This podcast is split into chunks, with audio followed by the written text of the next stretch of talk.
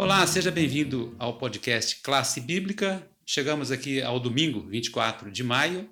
É um prazer ter você para mais um dia de estudo da Palavra de Deus.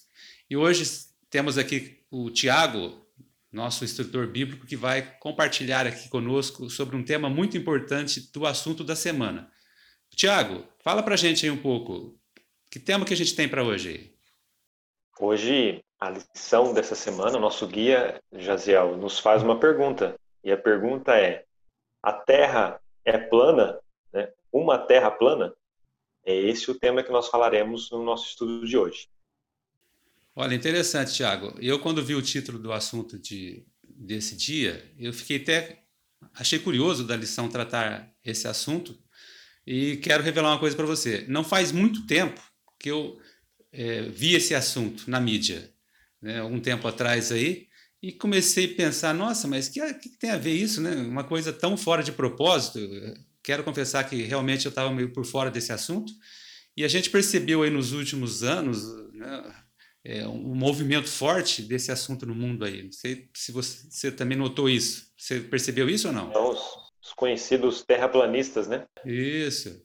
E ficou aí uma coisa no ar aí. Muita gente é, começou a concordar com eles, outros acharam que era um grupo meio muito radical. O que, que, você, o que, que você achou deles? É, acreditam, eles acreditam assim cegamente que a Terra é plana. Você pode uhum. mostrar o que for para eles, para essas pessoas que creem, creem nisso, e nada vai fazer com que eles mudem. Eu vi uma entrevista, inclusive, de um dos defensores dessa tese, e é, foi debatido com ele ali, o apresentador, né, foi na, na, na Record News, eu vi isso. É. Ele estava rebatendo com ele, mas nada o convencia de que a Terra não é plana. Uhum. Olha, eu vou falar uma coisa para você. É, para quem gosta de ir a fundo em questões é, da mente, futuristas, de ficção, se você começar a estudar muito a fundo, você começa a ficar com dúvida também. é uma coisa, é uma coisa meio de louco que a, a teoria deles. Mas realmente a gente vê que para o nosso ponto de vista bíblico aqui, é uma coisa que não tem muito a ver, né? A primeira é, pergunta da semana, por exemplo, ela já entra aqui mostra para já entra mostrando aqui a questão do contexto, né? E mostrando um verso de Apocalipse, é, Apocalipse 7, 1 e o capítulo 20, 7 e 8. Que, que diz esses versos aí dentro do contexto aí desse assunto, Tiago?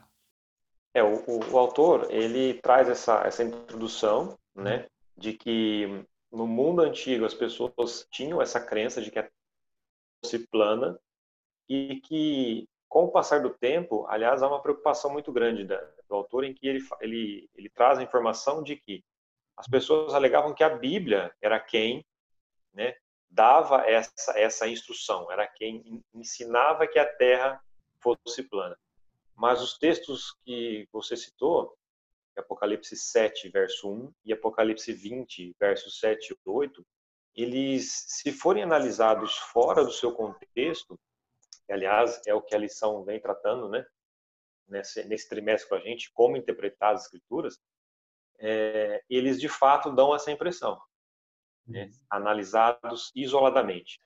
Por quê? Lá em Apocalipse 7, verso 1, diz que é, depois dessas coisas vi quatro anjos que estavam sobre os quatro cantos da terra. Né? Para ver quatro cantos tem que ser algo plano, algo quadrado. Isso. E depois, lá em Apocalipse 20, verso 7 e 8, diz também né, que está falando sobre a Satanás, né? sairá a enganar as nações que estão que estão sobre os quatro cantos da terra. Então esses dois versos, Jaziel, eles nos dão, é, se analisados sozinhos, eles de fato dão essa essa essa essa interpretação. Uhum. Mas continuando, uh, o autor nos fala que a referência lá de Apocalipse são os quatro pontos cardeais né, norte, sul, leste, oeste, e não que a Terra fosse plana. Uhum. É, esses textos, a linguagem utilizada nesses livros, é importante que a gente se lembre que são livros poéticos, são livros proféticos, e a, a linguagem figurada ela é muito presente nesses livros. Né?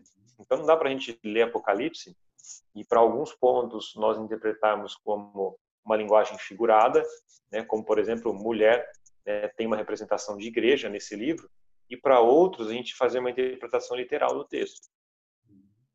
Então, a interpretação dada aqui indica os quatro pontos cardeais: norte, sul, leste oeste. E ele ainda, ele ainda complementa, né? lá em Mateus 15, 18, quando Jesus, Jesus disse assim: Porque do coração do homem procedem é, adultérios, homicídios, né? É, prostituição, furtos, falsos testemunhos, blasfêmias. Cristo não estava falando sobre o coração do ponto de vista da, da, da fisiologia? Mas do ponto uma, uma, uma, uma figura de linguagem que ele utilizou para dizer que do coração saíam, saíam todas aquelas coisas. Isso, então a gente pode se atentar aí, né, nessas questões de figura de linguagem, simbologia profética, para não cair nesse erro, né, de ler um texto e achar que o texto é, é aquilo que de repente a gente acha que deve ser dentro do da nosso ponto de vista, né? Já na pergunta 2, é, quer falar mais alguma coisa? É, só para encerrar essa, esse tema, é, por exemplo, quando a gente fala assim, ah, o, o, pôr do sol, literalmente o sol não se põe. Uhum. Né? Então, Gênesis, por exemplo, né? lá quando Gênesis verso 7, é, capítulo 7, verso 11, é, diz que as comportas do céu seriam abertas e as janelas dos céus seriam abertas para derramar bênçãos sobre os, aqueles que creem em Deus. É, isso não significa que, literalmente, existam comportas e janelas no céu que são abertas. Não, são, são figuras de, de, de linguagem. Também lá em Levíticos, quando fala sobre Canaã, né, numa terra que manda leite e mel. Né, é óbvio que não tem rios em Canaã, e uhum. por esses rios correm leite e corre mel. Uhum. E também para fechar, né, agora falando de uma, de uma literatura nossa, né, de, brasileira, aliás, portuguesa, né, o poeta Fernando Pessoa ele tem um texto que ele afirma assim: ó, o mar salgado, quanto do teu sal são lágrimas de Portugal. Ó mar salgado, quanto do teu sal são lágrimas de Portugal. É óbvio que ele também não está dizendo que, se, que as águas do mar são é, é, compostas de lágrimas portuguesas, né? Ninguém pegaria essas águas e faria esse teste para saber. Então, é, os textos utilizados para afirmarem que a Terra é plana, eles estão numa linguagem figurada e são referências aos pontos cardeais, e não a uma terra plana. É só ler Isaías depois, né, que vai estar na pergunta 2 que você vai fazer agora. Isso. É, o que eu observo aqui é que as pessoas às vezes acham que a Bíblia ela está com o texto ali para ficar provando certas coisas. Não é bem assim, né? E, mas apesar disso, também tem alguns textos que dão uma orientação assim mais específica, como é essa questão de Jó e Isaías, né? Você deu uma olhada aí? O que, que eles dizem? Isso, o livro de Jó está lá em Jó, é, capítulo 26, versos 7 a 10, para o nosso ouvinte, é, caso ele queira acompanhar. Jó, ele afirma, vamos ler aqui, ó. É, o norte estende sobre o vazio e suspende a terra sobre o nada. E aí continua. Então, ali Jó, ele descreve a terra como estando suspensa no espaço né? E aí já começa a nos fazer referência a um círculo, né? A, a, a uma esfera, que é aquilo que a, que a Terra é. Então, é, depois, para colocar um, costumo dizer aí, né, no direito, né, uma pá de cal, né, sobre o assunto, para encerrar o assunto, Isaías 40, versos 21 e 22, uh, Deus começa a fazer algumas perguntas, né? diz assim, ó, porventura é, vocês não sabem, né? vocês não ouvem ou que desde o princípio é, não se vos notificou ou não atentastes para os fundamentos da terra? E aí ele responde, né? Ele, no caso Deus, é o que está assentado sobre o círculo da terra. Então, esse texto de Isaías, é escrito há muito tempo atrás, ele ele coloca, né, ele encerra o assunto dizendo que a Terra é um círculo, né, ou uma esfera, e aí ele declara que Deus está sentado sobre a redondeza né, da Terra, sobre esse círculo, né, sobre essa esfera. É, realmente, essa palavra círculo e essa redondeza aí é muito forte, né? Para tirar qualquer dúvida nossa, né? É, Tiago, tem mais aí um minuto aí, alguma palavra final para a gente encerrar aí essa parte do domingo? Olha, é, é, eu queria só destacar essa questão de que no passado, né, aliás, até hoje, né, a é colocada como, uh, aliás, a Bíblia é colocada como algo que, que vai de encontro à ciência, né? As pessoas dizem que a ah, ciência e Bíblia, ou ciência e religião, é, jamais conversam, né? E a gente vê nesse texto de Isaías que não, não é bem assim, né?